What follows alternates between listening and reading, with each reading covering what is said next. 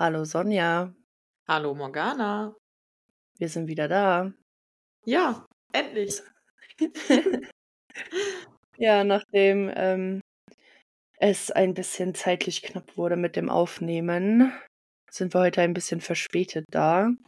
Und ähm, macht aber nichts, da wir nämlich sowieso jetzt die nächsten Wochen ein bisschen umgeplant haben. Die Folge nächste Woche kommt nämlich nicht montags, sondern freitags, am Freitag, dem 13. Und das wird ein Spooky Special, das ich aber leider alleine machen muss, Ja, es tut mir leid. da die liebe Sonja nämlich im Urlaub ist. Das tut mir wiederum nicht leid. Mir auch nicht. Aber dann hast du wenigstens im Urlaub was zu hören, was du nicht kennst. Ja, auf jeden Fall. Ich bin dann echt gespannt. okay, bevor es dann auch mit Sonjas Fall losgeht, möchte ich kurz darauf hinweisen, dass wir in der Story ein auf Instagram, also bei angstschweiß.podcast, ein Bild gepostet haben von einem Handtattoo. Das BKA in Wiesbaden sucht nämlich aktuell nach einer Frau, die schweren sexuellen Missbrauch an einem kleinen Mädchen begangen hat und eben ähm, jetzt nach ihr gefahndet wird. Solltet ihr dieses Tattoo erkennen oder irgendjemanden kennen, der es kennt, was auch immer, dann leitet das bitte an das BKA in Wiesbaden unter der Nummer 0611 5518 dreimal die 4 oder an jede andere Polizeistelle weiter. Ja, ähm, war mir nur ganz wichtig, weil man da nämlich nicht ausschließen kann, dass es sich hier um keine Einzeltat gehandelt hat. Ja, dann übergebe ich das Wort jetzt an die liebe Sonja. Ja, sehr gerne. Ich bin äh, sehr gespannt, ob du den Fall kennst und ich hoffe natürlich, dass du ihn nicht kennst. Äh, du weißt auf jeden Fall erstmal nicht, worum es geht, ne? Also bis jetzt nicht, nein. Okay, sehr gut. Also, ich habe dir wieder mal ein Bild geschickt ja. und äh, ich wäre dir sehr verbunden, wenn du dir das mal anschaust und vielleicht so ein bisschen erklärst, was du siehst und äh, was für Gefühle das in dir auslöst. Okay, also ich sehe ein Bild von einer Frau und einem Mann. Die sind aber beide nicht auf demselben Foto. Es ist so eine Montage. Ähm, der Mann ist auf der rechten Seite, trägt ein Shirt von einem Horrorfilm. Ich glaube, das war irgendwie, ach, weiß ich nicht. Es sieht aus wie ein Vampir, sagen wir es so. Mhm. Der Mann, es ist eigentlich ein relativ attraktiver Mann, muss ich sagen. Also ich finde ihn jetzt nicht hässlich. Nö, Er, er schaut sehr grimmig, ähm, hat kurze, dunkle Haare, ein Drei-Tage-Bart, die Augen, ja, die sehen ein bisschen, bisschen äh, düster aus, sag ich mal. Auf der linken Seite sehe ich eine Frau im Gothic-Style, ähm, hält auch die, wie ich sie immer nenne, Pommesgabel nach oben, ähm, trägt eine, eine Sonnenbrille, Ihre Haare sind an der Seite abrasiert. Sie hat dunkle, schwarze, lange Haare. Also an der Seite sind sie abrasiert, aber in der Mitte sind sie auf jeden Fall lang. Ja, wenn ich jetzt nicht wüsste, dass wir ein True Crime Podcast sind, würde ich sagen, ja, für mich sind das ganz normale Leute. Ähm, ich komme ja, also wir kommen ja aus der Metal-Szene, demnach sind so Metalheads und Goth für uns eigentlich eher so schon vertrauenswürdige Menschen, weil einfach 90% der Metal- und Goth-Szene einfach sehr, sehr, sehr soziale Menschen hat. Ja. Ähm, sie kommen mir irgendwie bekannt vor. Ich kann dir aber nicht sagen, woher. Okay. Also so ein bisschen gibt sie mir Marilyn äh, Manson-Vibes so.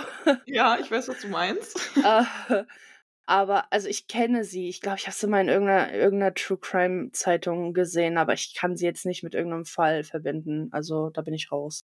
Okay, ja, das ist ja schon mal gut. Dann äh, bist du ja noch komplett vo- unvoreingenommen, so. Absolut, ja. auf jeden Fall interessant, dass du sagst, so, ja, das sehen für dich, dass die beiden für dich eigentlich aussehen wie normale Menschen und äh, ja, weil man halt selber in der Szene, sag ich mal, oder mit vielen Leuten aus der Szene so Kontakt hat. Ja. Ähm, das ist auf jeden Fall sehr interessant. Darauf werde ich ganz am Ende des Falls auf jeden Fall nochmal eingehen. Bin ich gespannt drauf, ähm, freue ich mich drauf. Ja, sehr schön. Also, zu, also, ich, äh, genau, das Bild werden wir auf jeden Fall auch auf Instagram posten, dass äh, ihr das auch sehen könnt. Und dazu starte ich mit einem Zitat aus einer Metal-Zeitschrift. Ich lese mal vor. Pechschwarzer Vampir sucht Prinzessin der Finsternis, die alles und jeden verachtet und mit dem Leben abgeschlossen hat. Ja, Morgana, findest du das Zitat passt zu dem Bild? Auf jeden Fall. Und so langsam dämmert's auch. Ich glaube, ich habe vage mal über den Fall was gelesen. Ja, das kann gut sein. Also der ist auch ziemlich bekannt und vor allem zu der Zeit, okay, das war 2001 ungefähr, das, mhm. ich glaube, das wissen wir beide nicht mehr so genau. Aber ähm, ja, der Fall ist auf jeden Fall relativ bekannt. Deswegen habe ich mir das fast schon gedacht, dass du da schon mal was von gehört hast. Aber ist ja nicht schlimm. Aber ich kriege da auch nichts wirklich zusammen. Also let's go, ich bin hyped. Sehr schön. Ja, mit diesem Spruch sucht Daniel Ruder, das ist der Mann auf dem Foto, im Jahr 2000 in einer Metal-Zeitschrift nach einer passenden Partnerin. Er war zu der Zeit gerade 25 Jahre alt und kurze Zeit darauf meldet sich die drei Jahre jüngere Manuela. Und Manuela ist die Frau auf dem Bild. Ja, die beiden fangen ziemlich schnell an, sich zu treffen und auf eher ungewöhnliche Dates zu gehen, weil äh, ja, sie treffen sich regelmäßig auf Friedhöfen in der Umgebung und äh, verbringen da zusammen die Nacht. Das ist für das Paar jedoch nicht wirklich ungewöhnlich, denn ähm, Manuel und Daniela fühlten sich beide schon seit ihrer Jugend vom Dunklen und Mystischen angezogen. Beide gehörten schon, schon früh der Gothic-Szene an und Manuela bezeichnete sich auch schon früh als Satanistin und arbeitete als Domina und BDSM-Model. Als sie 18 Jahre alt war, begann sie Stimmen zu hören, die ihr befehlten, sich dem Satanismus anzuschließen. Das ist auch ganz wichtig für den weiteren Fall. Ja, für sie war dies, wie sie später berichtete, eine sehr große Ehre. Also sie hatte ähm, tatsächlich sich eingebildet, dass sie die Stimme von Satan in ihrem Kopf hört. Daniel war zudem aktiv in der Neonazi-Szene im Ruhrgebiet. 1998 wurde er sogar vom Vorsitzenden, vor, Entschuldigung, zum, vom Vorsitzenden des NPD-Kreisverbandes zum Wahlhelfer ernannt. Ansonsten führte Daniel ein eher unauffälliges Leben. Er war bei der Firma ATU angestellt und war in seinem Job erfolgreich und hatte vor allem von sich selbst eine sehr hohe Meinung und hielt sich für einen außergewöhnlichen Menschen. Er hatte einen überdurchschnittlichen IQ und es deutete für Außenstehende erstmal nichts darauf hin, zu was er später fähig sein würde. Was die beiden schon bevor sie sich kennenlernten gemeinsam hatten, auch Manuela hielt sich selber für einen außergewöhnlich grandiosen Menschen, der in jeglicher Hinsicht besser ist als alle anderen. Ja, man muss dazu sagen, wir befinden uns in Witten. Ähm, Morgana, weißt du, wo Witten ist? Ja, da war doch mal dieses, ähm, dieser krasse Amoklauf, ne? Ja, genau. Genau, da ist Genau. das ist auch tatsächlich im Ruhrgebiet und äh, deswegen ist der Fall fast schon ein Heimspiel für mich. Das ist so anderthalb Stunden von mir entfernt. Ja, Krass. genau. Ich möchte auch also meine Aussage vom Anfang revidieren. Ich finde ihn doch nicht mehr so attraktiv. Oh, jetzt schon nicht mehr gut. Das äh, wird noch schlimmer. Ja, äh, Manuela trifft sich sogar ähm, ein paar Mal mit fremden Menschen auf Friedhöfen, um deren Blut zu trinken. Also ich habe es irgendwie mit Blut, bei dem letzten Fall war auch schon Blut, egal. Das junge Paar zieht schnell zusammen und beschäftigt sich viel mit Satanismus und Okkultismus. Ähm, ja, jetzt würde ich erstmal ein bisschen was dazu sagen, was eigentlich Okkultismus ist, weil ich finde, das ist so ein Begriff, den hört man ziemlich oft, aber so eine genaue Vorstellung hat man ja dann irgendwie doch nicht. Also allgemein versteht man unter Okkultismus die Lehre vom Geheim, von geheimen und mysteriösen Dingen. Es ist ein sehr weiter Begriff und umfasst viele Praktiken oder Weltanschauungen. Darunter fallen auch Phänomene aus dem Bereich der Esoterik, Spiritismus und Mystik. Ja, also wie ich bereits sagte, ziehen die beiden dann ziemlich schnell zusammen. Und der spätere Anwalt von Daniel Ruder beschreibt die Wohnung der beiden wie folgt. Es handelt sich um eine Wohnung direkt unterm Dach und nach dem Öffnen der Eingangstür sieht man direkt einen sehr großen schwarzen Sarg, in den das Paar schlief. Daneben an der Wand hängt eine sogenannte Todesliste mit spezifischen Namen und an den Fenstern der Wohnung steht in roter Farbe der Schriftzug When Satan Lives. Und daneben sind Bilder von schwarzen Messen, von Friedhöfen, umgedrehte Kreuze, Pentagramme, also ja, Eine ganz normale Einrichtung also. Ganz okay. genau. Nett. Aus dem IKEA-Katalog. ja. Manuel und Daniela, wie ich das gerade schon gesagt hatte, halten sich beide für außergewöhnliche Menschen, die in ihrer Einzigartigkeit über andere Menschen stehen. Sie haben in ihrer Beziehung quasi das perfekte Gegenstück gefunden. Ihre Auslegung des Satanismus bestärkt die beiden bei dieser Vorstellung. Ja, dann würde ich noch mal kurz was dazu sagen, was Satanismus eigentlich ist, denn ich finde, der Name ist ja auch, äh, wenn man das hört, hat man direkt irgendwie bestimmte Gefühle oder hat bestimmte Vorstellungen von ja, schwarzen Messen, Friedhöfen und so weiter. Ja, Deswegen, wobei ich tatsächlich finde, dass der Satanismus viel zu sehr ins Negative gezogen wird, ja. weil ähm, wenn man sich so die äh, satanischen Gebote anschaut, sind die halt eigentlich schon relativ legitim, bin ich ehrlich. Ne?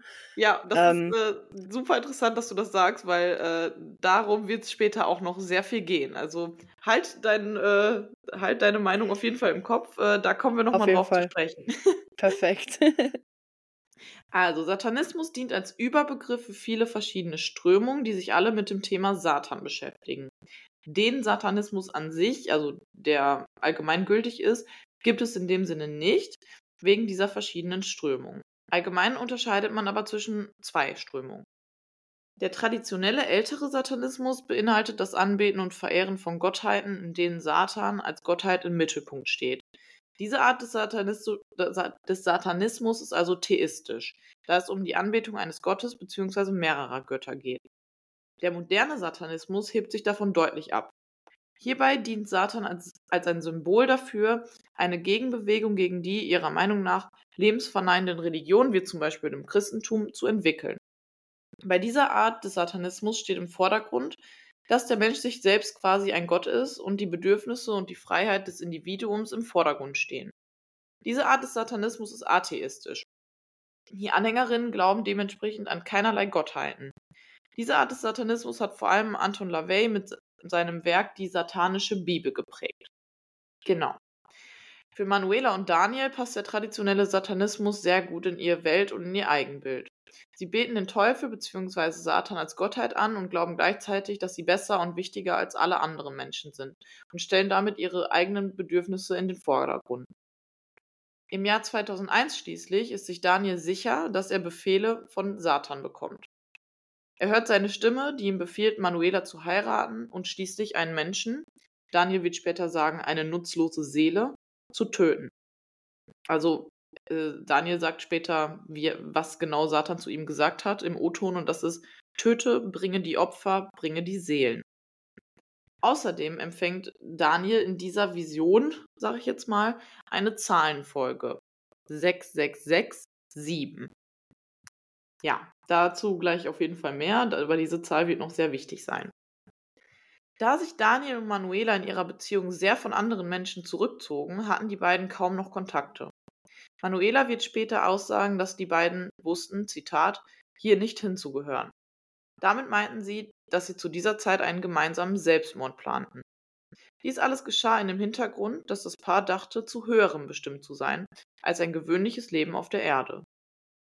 Einer der einzigen Menschen, zu denen Daniel noch regelmäßig Kontakt hatte, war sein langjähriger Arbeitskollege Frank. Freunde und Verwandte von Frank beschrieben ihn als freundlich und lebensbejahend. Er kam mit allen Menschen gut aus und hörte gerne die Beatles. Am 6.6.2001 schließlich heirateten Manuel und Daniel, Manuela und Daniel so. Somit wurde der erste Befehl, den Daniel seiner Meinung nach von Satan bekam, erfüllt. Ich äh, weise jetzt nochmal auf die Zahlenfolge hin, 6667. Und äh, ja, der erste Befehl von Satan wird am 6.6. Äh, erfolgt, deswegen 66. Ne? Ja. Kurze Zeit nach der Hochzeit des jungen Paares kündigt Daniel seinen Job und kündigt auf seiner Arbeitsstelle groß an, mit Manuela nach Rumänien, genau genommen nach Transsilvanien, auswandern zu wollen. Seine Arbeitskollegen seinen Arbeitskollegen Frank H., mit dem er sich zu der Zeit immer noch sehr gut verstand, lud er ein, um eine Abschiedsparty zu feiern. Er sagte zu ihm, du wirst unser Ehrengast sein. Diese besagte Abschiedsparty soll schließlich am 6.7. stattfinden. Jetzt nochmal zu der Zahlenfolge 6667. 66 am 6.6. heirateten die beiden und 67 am 6.7. sollte diese Party stattfinden. Neben Frank H. wird noch ein guter Freund von Manuela eingeladen, der ähnliche Sichtweisen wie die beiden hatte. Ja, bis dato ist die Geschichte ja eher lächerlich und man muss ja teilweise schon fast irgendwie schmunzeln über die, diese klischeehaften Ansichten und Vorstellungen von äh, Manuela und Daniel, Aber wie gefährlich solche Überzeugungen sein könnten, wird sich am Tag der besagten Abschiedsparty zeigen. Frank H. freut sich auf die Party und kündigt bei seinem Chef sogar an, am nächsten Tag etwas später zu seiner Schicht zu kommen, da er erwartet, an dem Tag lange und intensiv zu feiern. Die Vorbereitungen von Manuela und Daniel für die vermeintliche Party sehen jedoch deutlich anders aus. Daniel besorgt zahlreiche Waffen und insbesondere Messer. Manuela sich, begibt sich kurz vor dem 6.7. nochmal in die Stadt und kauft sich einen neuen Lippenstift. Am Abend des 6.7. holen Daniel und Manuela Frank H. aus seiner Wohnung ab und bringen ihn in ihre Wohnung. Einige Stunden sitzen die zusammen, trinken Alkohol und unterhalten sich. Nach einiger Zeit verlässt Daniel das Zimmer und entschuldigt sich. Einige Minuten später kommt er unbemerkt von Frank H. ins Zimmer zurück und positioniert sich hinter ihm. Manuela, die gegenüber von Frank saß, konnte nun zusehen, wie ihr Mann einen großen Hammer hob und mit gewaltiger Kraft auf den Kopf von Frank einschlug. Trotz der Wucht des Schlages schafft es Frank aufzustehen, woraufhin Daniel nochmal zuschlug. Doch auch dieser Schlag rang ihn zunächst nicht zu Boden. Dann schrie Daniel seine Frau an. Hol das Messer und stich ihm ins Herz. Manuela zückt darauf ein extra vorher gekauftes Fantasy-Messer und sticht 66 Mal auf Frank ein. Die ersten Stiche mit dem Messer und später wechselte sie zu einer Machete. Er starb im Wohnzimmer der Wohnung, ohne eine Chance, sich zu wehren oder zu flüchten. Als Franks Leiche auf dem Boden lag, ritzten sie ihn ein großes umgedrehtes Pentagramm in den Bauch. Danach verließen Daniel und Manuela die Wohnung und fuhren zu Manuelas Mutter. Diese findet kurze Zeit später einen Brief von ihrer Tochter im Briefkasten. Einen Abschiedsbrief, in dem steht, dass ihre Tochter sich umgebracht hat. Schockiert über die Worte, die sie da lesen musste, und im Unwissen darüber, dass ihre Tochter in Wahrheit noch lebte, rief sie direkt die Polizei. Die Ermittlerinnen fuhren zu der Wohnung von Daniel und Manuela und entdeckten die brutal zugerichtete Leiche von Frank H. Sofort wird nach dem jungen Ehepaar ermittelt. Die Polizei geht davon aus, dass sie sich entweder schon selbst getötet haben oder eventuell noch weitere Morde ausführen. Manuela und Daniel flüchteten in, ihren, in ihrem Auto in Richtung Osten. Um nicht erkannt zu werden, schoren sich beide die Köpfe kahl. Jedoch fiel ihr Auto nach einer Woche auf und sie wurden in der Nähe von Jena gefasst. Ja, was halt so ein bisschen bescheuert, sag ich mal, ist, äh, die haben sich halt die Haare komplett abrasiert, um nicht erkannt zu werden. Aber das Auto war halt äh, ein großes schwarzes Auto mit äh, satanischen Symbolen und Ornamenten drauf. Also war es eigentlich ziemlich klar, dass die beiden dann schnell entdeckt worden sind. Vor allem haben sie sich das ja irgendwie auch selber verbockt, weil hätten sie diesen Abschiedsbrief nicht geschrieben, hätte die Mutter die Polizei ja nicht eingeschaltet und dann hätte die Polizei ja auch so schnell nicht die Leiche gefunden, oder? Ja, deswegen, also. Ja. Äh, okay. Ich glaube, die ja, schlausten waren die beiden jetzt nicht. Die darauffolgende Gerichtsverhandlung wurde von großer medialer Aufmerksamkeit begleitet. Die Bevölkerung war natürlich sehr entsetzt über die grausame Tat und vor allem die, rituelle, die rituellen satanistischen Aspekte des Falles sorgten in allen Zeitungen für krasse Schlagzeilen. Äh, die Bildzeitung prägte den Begriff der Satansmord von Witten. Auch das Auftreten des Paares sorgte für Wirbel. Vor allem Manuela erschien vor Gericht immer auffallend gestylt mit schwarz gefärbten Haaren, dunkler, auffälliger Kleidung. Und außerdem zeigt sie oft Teufelshörner und hielt ihren, ihren Mittelfinger in die Kameras. Von Reue war bei den beiden Angeklagten also gar nicht zu sehen. Manuela und Daniel Ruder wurden angeklagt, Franz H. ermordet zu haben. Da die Beweislage sehr eindeutig war, war schnell klar, dass Manuela und Daniel schuldig waren. Während des Prozesses gab es jedoch heftige Diskussionen darüber, ob tatsächlich ein satanistisches Ritualmordmotiv vorlag oder ob die Täter tatsächlich an schweren psychischen Störungen litten, die schließlich zum Mord führten. Die Anklage plädierte auf den Ritualaspekt und die, Verbind und die Verteidigung plädierte auf verminderte Schuldfähigkeit wegen einer bei beiden Angeklagten diagnostizierten narzisstischen Persönlichkeitsstörung. Das sprach, äh, das sprach, das Paar sprach vor Gericht lange und ausführlich über ihre Verbindung zu Satan und die Befehle, die sie erhielten. Auch Manuelas Anwalt berichtet später, dass sie von ihren Ansichten zutiefst überzeugt war. Daniel Ruder wurde zu 15 Jahren Haft verurteilt und Manuela Ruder zu 13 Jahren. Dieses Urteil wurde beschlossen, da sie wegen ihrer narzisstischen Persönlichkeitsstörung als vermindert schuldfähig galten. Im Urteil heißt es, der, Sat der Satanismus wäre nicht der Grund für die Tat, sondern nur eine Maske, in der sich die psychischen Probleme des Paares äußerten. Die brutale Tat stellt eine Mischung aus dem Verlangen nach Anerkennung, dem Bedürfnis nach Selbstinszenierung und einer instabilen Persönlichkeit dar, die von ihrem satanistischen um Umfeld mitgerissen wurde. Nach der Tat wurde der Gerichtsprozess zu einer neuen Bühne.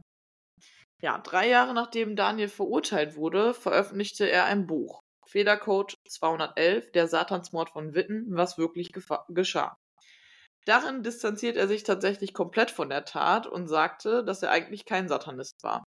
Er hätte das Ganze nur erfunden, um seine Frau zu schützen. Er besteht in dem Buch darauf, dass er eigentlich unschuldig war. Manuela Ruder gab nach, einige, gab nach einigen Jahren ein Interview, in dem sie sagte, dass ihr die Tat leid täte. Ja, so viel erstmal zu dem Fall. Ich habe gleich noch ein bisschen was zu den Nachwirkungen, aber Morgana, willst du vielleicht erstmal sagen, was du von dem Fall so hältst oder deine Gedanken kundtun? Ja, also, sage ich das jetzt, ohne respektlos zu wirken? Aber die Schlausten waren sie halt jetzt wirklich nicht. Nee, ne? Und ähm, den Satanismus jetzt dafür schuldig zu machen, ergibt für mich halt auch keinen Sinn, weil, wie gesagt, die Gebote des Satanismus sind nicht, ja, bring alle um für Satan, let's go, ja, Abfahrt, sondern äh, auswendig kann ich sie jetzt nicht, weil Mhm. ähm, ich dem Satanismus nicht angehörig bin. Ja. Aber ich weiß zum Beispiel, eine der Regeln ist, füge keinem anderen Leid zu. Ja, Es sei denn, er fügt dir Leid zu, genau. dann schlage zurück ohne Gnade. Ja, genau, so ähnlich ist das, das stimmt. Ähm, und das ist für mich halt, ähm, wie soll ich das sagen? Also für mich ergibt das halt schon sehr viel Sinn, weil, ne, füge niemandem Leid zu, Mhm. so, Punkt. Aber wenn dir jemand Leid zufügt, dann mach ihn fertig, Ja, ne? Und zum Beispiel auch eine Regel ist, ähm, zolle anderen Respekt, wenn du dich in ihren Räumlichkeiten befindest, ja, genau. ne? Und ähm, das sind für mich ganz normale, legitime Regeln. Mhm. Und auch ein ganz großes Ding beim Satanismus ist, Kinder sind heilig, Kinder sind unantastbar. Kinder und Frauen werden nicht schlecht behandelt. Mhm. Also jetzt hauptsächlich Kinder, bei Frauen bin ich mir jetzt nicht so sicher, ne? Aber Ja. allgemein soll es ja niemandem wehtun, um Gottes Willen. Aber Mhm. ähm, wenn du verstehst, was ich meine. ja, auf jeden Und Fall. ähm, dieses Buch, also von diesem Buch habe ich jetzt so noch nichts gehört. Aha. Aber allein die Tatsache, dass er ein Buch schreibt, in dem er seine Unschuld beteuert und alles seiner Frau in die Schuhe schiebt, weiß ich nicht, was ich davon halten soll. Mhm. Und glaube ich halt irgendwo auch nicht, weil wenn er sie hätte schützen wollen, dann hätte er ihr Hilfe gesucht. Aber die haben da beide ja Feuer ins äh, Benzin ins Feuer gegossen und haben sich gegenseitig aufgestachelt und hochgespielt und hochgeschaukelt und ähm, Ja. sich selber da in der in der Sache bekräftigt. Also warum sollte das dann nicht auch seine Schuld sein? Auf jeden Fall. Und ich finde halt einfach so krass, dass eigentlich, ja, die haben ja beide diese äh, narzisstische Persönlichkeitsstörung Mhm. diagnostiziert bekommen. Und ich finde, man merkt den ganzen Fall über, dass die beiden eigentlich in jeder, in jeglicher Hinsicht nur versuchen, irgendwie sich selbst in den Mittelpunkt zu stehen, irgendwie was Besonderes zu sein, was Außergewöhnliches und dass dieser Satanismus eigentlich nur dazu dient, quasi, dass sie sich von anderen Menschen abheben können, was Besonderes sind, irgendwas Mhm. Spezielles oder eben halt nicht so wie Ja. alle anderen. Und halt dieses Buch, was er nachher geschrieben hat, ist, ja, wie ich schon sagte, erst ist halt dieser Mord, dann der Gerichtsprozess, wo die beiden halt echt eine Show abziehen. Also, ja, wie gesagt, sie zeigt immer Stinkefinger in, den, ähm, in die Kameras, Mhm. lacht irgendwie total viel und ja, zeigt halt keinerlei Reue und in, in dem Gerichts, also bei, bei vor Gericht äh, erzählt sie halt so detailliert über ihre Vision von Satan und äh, ja, was sie alles gehört hat und dass äh, sie eigentlich, ja, die beiden hatten tatsächlich geplant, sich ähm, nach dem Mord selber umzubringen, weil, ich äh, sag mal, wie sie das gesagt hat, ähm, sie sah bei der Tat dann Untote im Raum Und äh, ihr Plan war dann halt, dass sie sich gegenseitig umbringen und dann als äh, Vampire in der Hölle leben. Und das muss man sich mal vorstellen, dass sie das wirklich vor Gericht detailliert erklärt hatte, wie sie sich das vorgestellt hat. Und halt wirklich, Mhm. viele, die da waren, haben halt nachher berichtet, dass man wirklich gemerkt hat, dass die beiden diesen, dieses im Mittelpunkt stehen, selbst vor Gericht, obwohl sie wegen Mord angeklagt waren, was ja nicht unbedingt Ja. was Schönes ist, Nee. äh, dass sie das total genossen haben. Also wirklich Okay. da mit den Medien und alles, diese ganze Aufmerksamkeit. Ja, und da merkt man halt echt, dass diese, ja, dieser Narzissmus da echt krass im Vordergrund steht.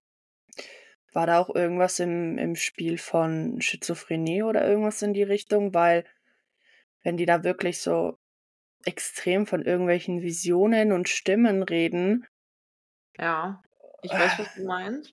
weiß Klingt ich schon sehr nicht. danach, ne? Ne, also. Ja, mm, aber also schwierig.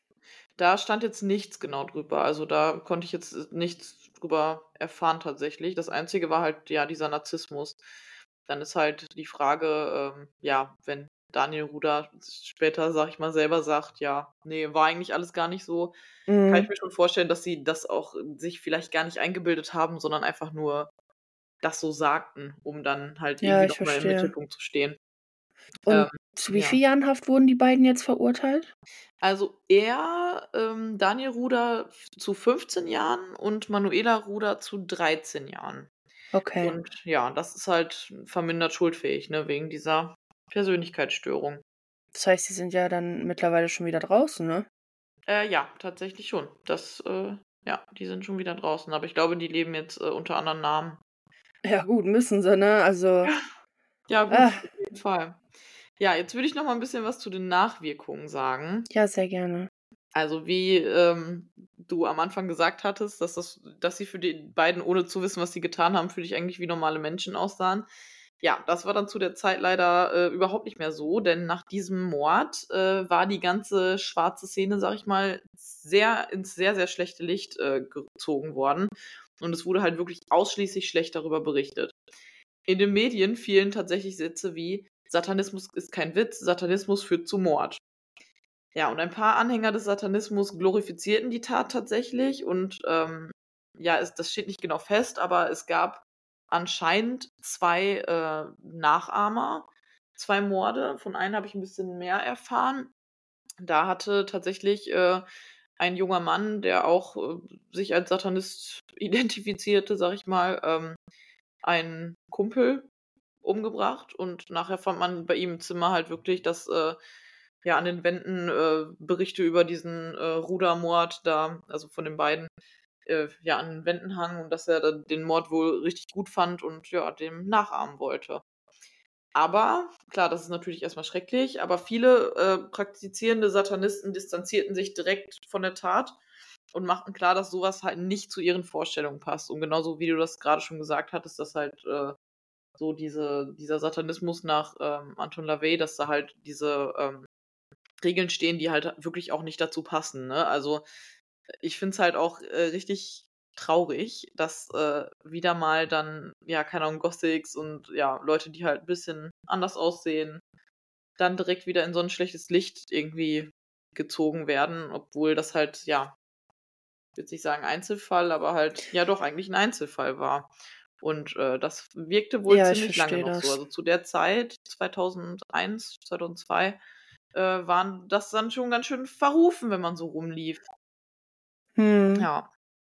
So viel zu den Nachwirkungen. Ist ja heute tatsächlich immer noch nicht anders, ne? Also dieses unterschwellige, hm, wie soll ich das sagen? Ähm, ich meine, wir sind alle auf TikTok, Instagram, Facebook, whatever unterwegs. Und auf Instagram, äh, auf TikTok gibt's halt schon auch einige, die den Satanismus ähm, praktizieren und da auch darüber aufklären und so weiter. Und Ja. Selbst da gibt's immer Hate. Ja, ihr seid Mörder, ihr bringt Leute um, ihr opfert Leute, bla bla bla. Das kommt aber alles von den Mhm. Leuten, die sich nicht damit auseinandergesetzt haben, was Satanismus halt im Endeffekt wirklich ist und sich da auch überhaupt nicht für Ja. interessieren, sondern einfach nur diesen Unmut kundmachen wollen über den Satanismus und im Endeffekt haben Ja. sie aber überhaupt keinen Plan davon. Ne? Total. werden halt dann also immer es alle. gab ja tatsächlich früher. Ja, sag du erst. Nee, alles gut. Okay.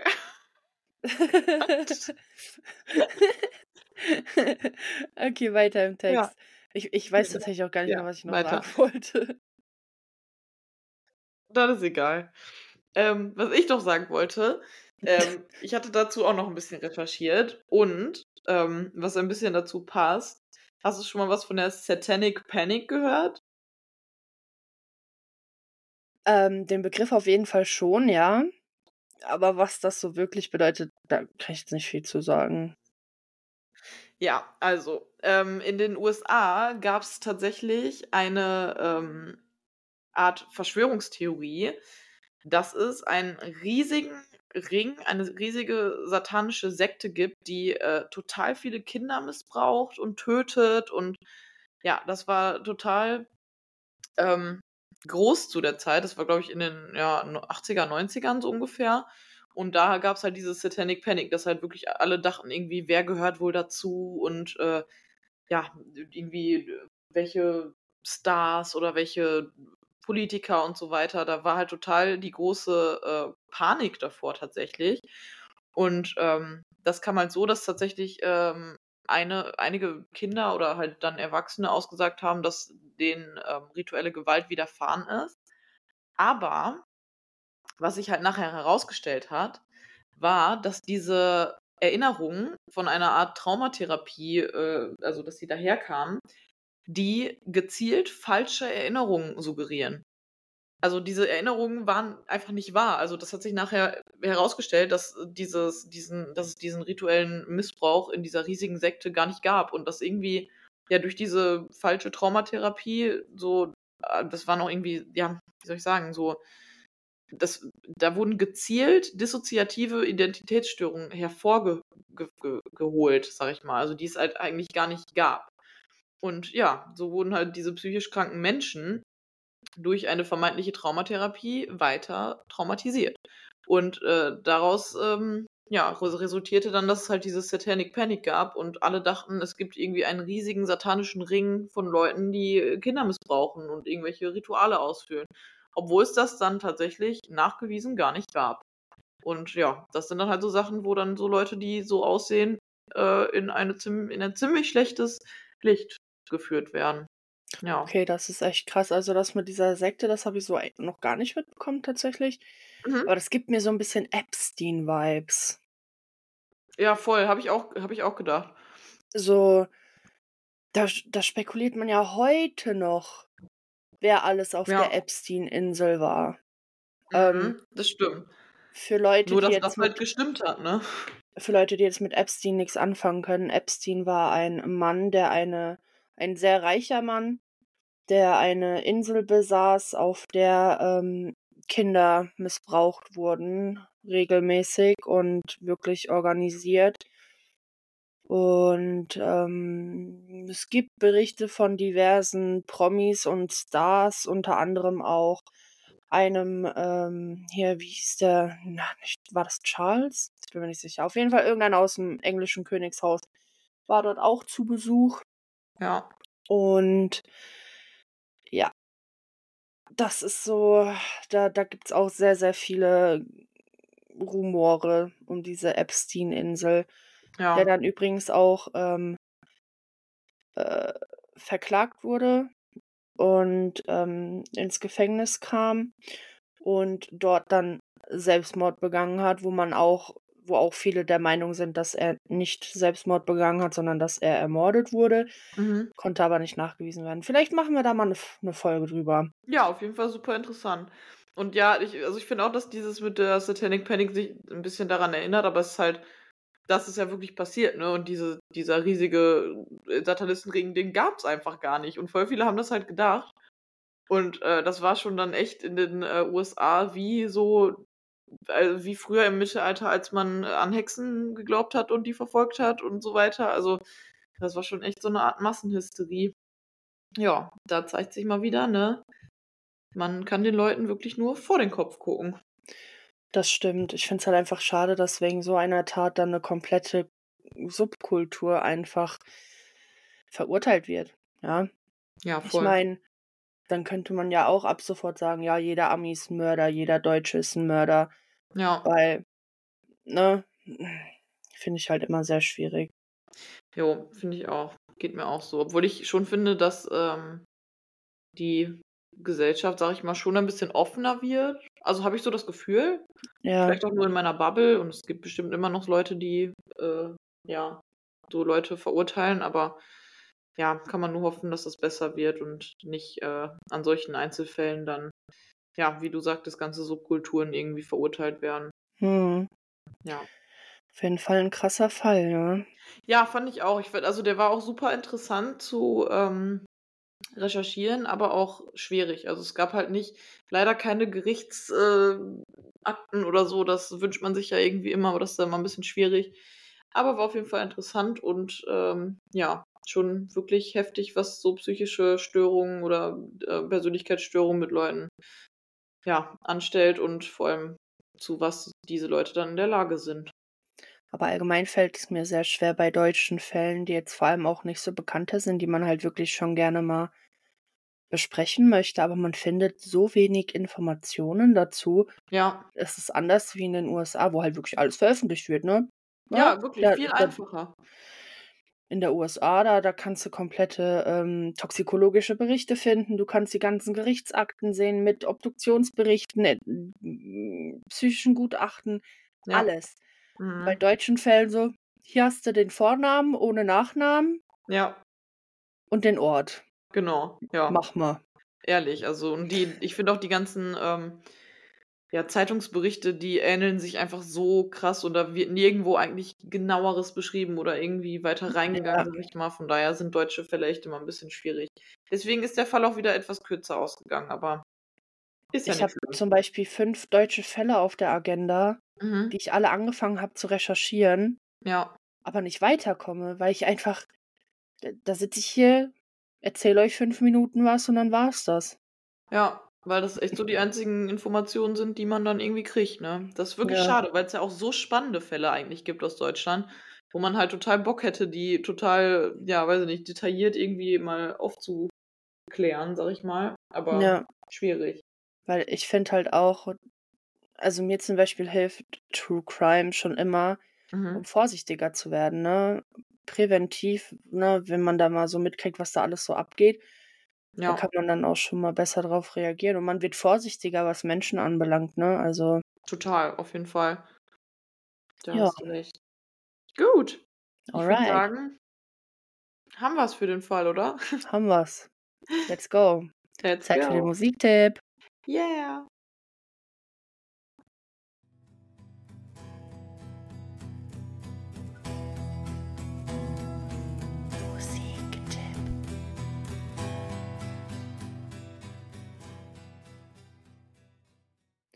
So, Sonja, Jo. erzähl's mir. Welcher Song geht dir nicht aus dem Kopf? Also, ähm, ja, ich habe tatsächlich jetzt lange überlegt, weil irgendwie, kennst du das, wenn man so eine schlechte Musikphase hat?